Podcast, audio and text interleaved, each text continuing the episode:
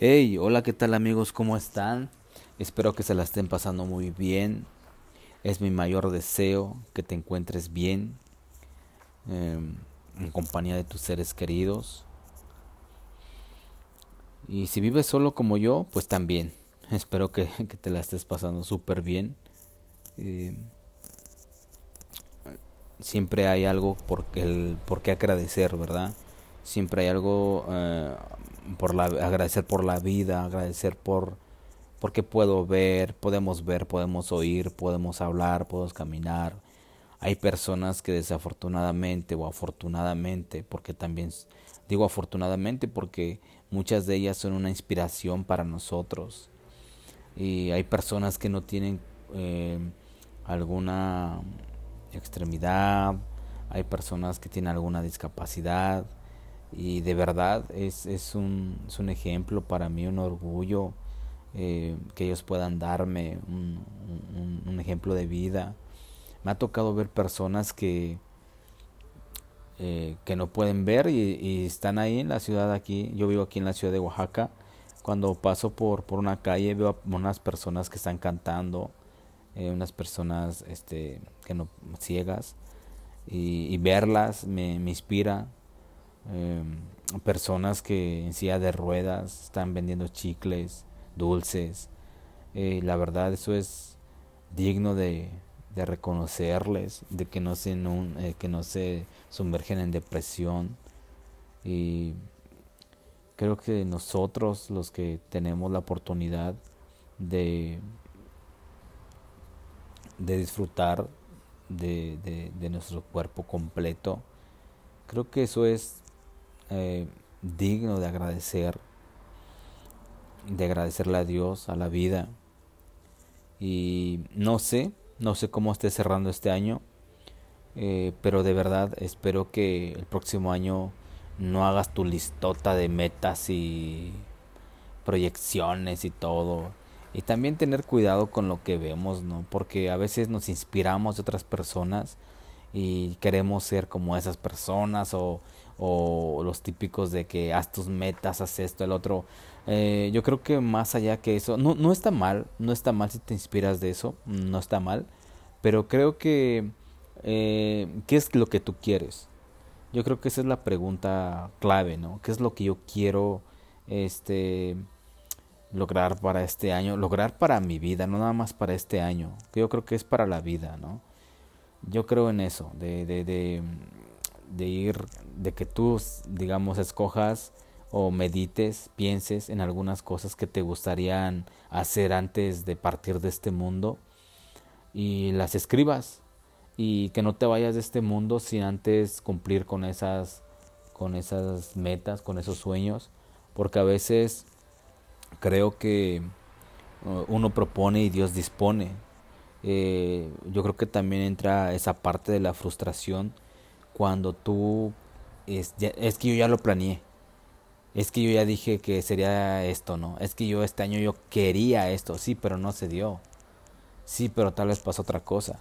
Entonces, eh, creo que es bueno hacer planes, ponerlos en manos de Dios. Les vuelvo a repetir, uno propone y Dios dispone. Y, y es eso, tener en cuenta eso, eh, para no caer en la frustración, para no caer en la decepción. Eh, es mejor hacer tus planes, escribirlos, que se haga la voluntad de Dios y echarle todos los kilos que se puedan, todas las ganas. Y pues así está esto. Y bueno, bueno, nada más quería dejarte una pequeña reflexión. Eh, hace unas semanas venía viajando en un autobús y mirando por la ventana eh, me, puse a, pensar, se me vino a la mente unas ideas y se me hizo interesante escribirlas. Eh, me puse a pensar acerca de las frutas. Eh, yo decía, pero ¿quién le pone el color a la manzana? ¿Por qué la manzana nace roja? ¿Por qué la manzana nace verde? ¿Por qué la manzana nace amarilla? por qué la papaya es como es, por qué el mango es como es, eh, por qué la uva es como es. Entonces empecé a, no sé, a meditar, a reflexionar en, en, el color de las frutas. Yo decía, pero qué interesante.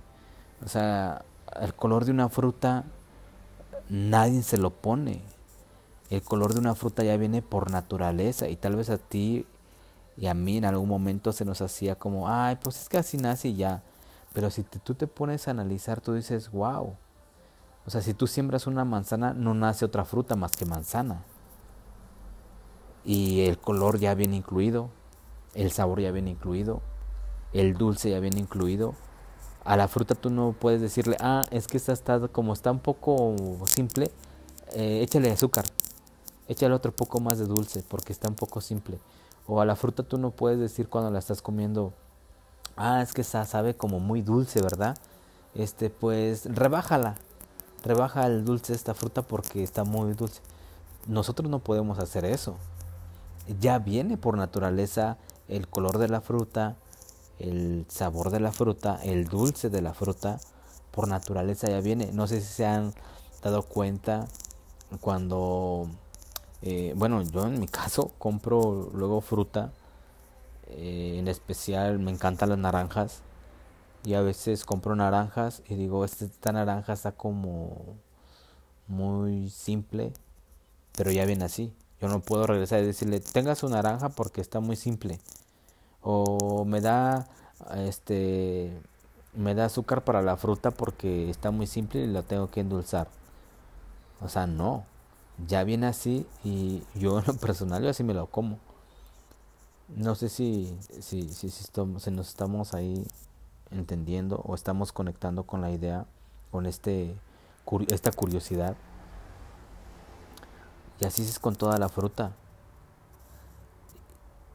y de repente se me viene algo a la, a la mente y digo, así somos las personas. Digo, somos diferentes personas, así como hay diferentes frutas. Hay personas más alegres, hay personas más tranquilas. Digo, cada quien tiene dones, cada quien tiene talentos. Pero ¿quién nos puso esos dones y quién nos puso esos talentos? Y esos dones y esos talentos nos los puso Dios. Ya tenemos dones y talentos por naturaleza que Dios nos puso a los seres humanos, como el sabor y el dulce de una fruta, el color de una fruta.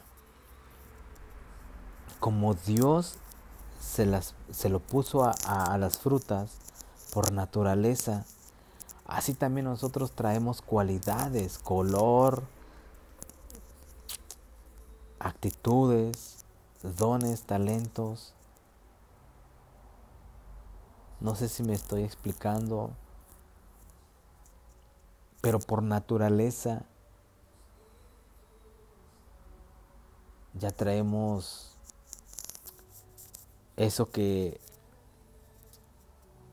que hay que desarrollar, hay que crecerlo, hay que regarlo, hay que alimentarlo.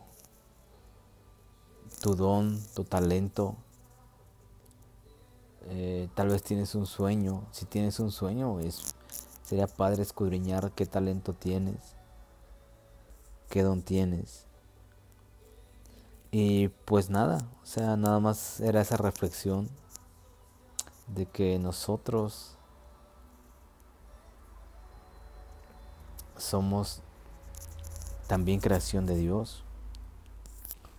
Y si creemos en lo natural de las frutas, creamos en lo natural que Dios puso en nosotros. Te mando un fuerte abrazo. Que Dios te bendiga donde quiera que estés. Pásatelas bien. Cierra este 2021 con todo, con toda la actitud. Hay cosas que no están en nuestras manos para cambiarla por ejemplo, un clima. nosotros no podemos cambiar. No podemos cambiar el tiempo. El tiempo sigue transcurriendo. Se me vino algo a la mente. Eh, el año no cambia. los que cambian somos nosotros. Te vuelvo a repetir, ¿qué es lo que tú quieres para tu vida? ¿Quieres seguir viviendo de la manera que vives? ¿Quieres seguir teniendo los mismos hábitos que tienes? Eso depende de ti. Depende de ti que tú veas gente a tu alrededor y le siga yendo diferente, le siga yendo bien. Tú decides si ser espectador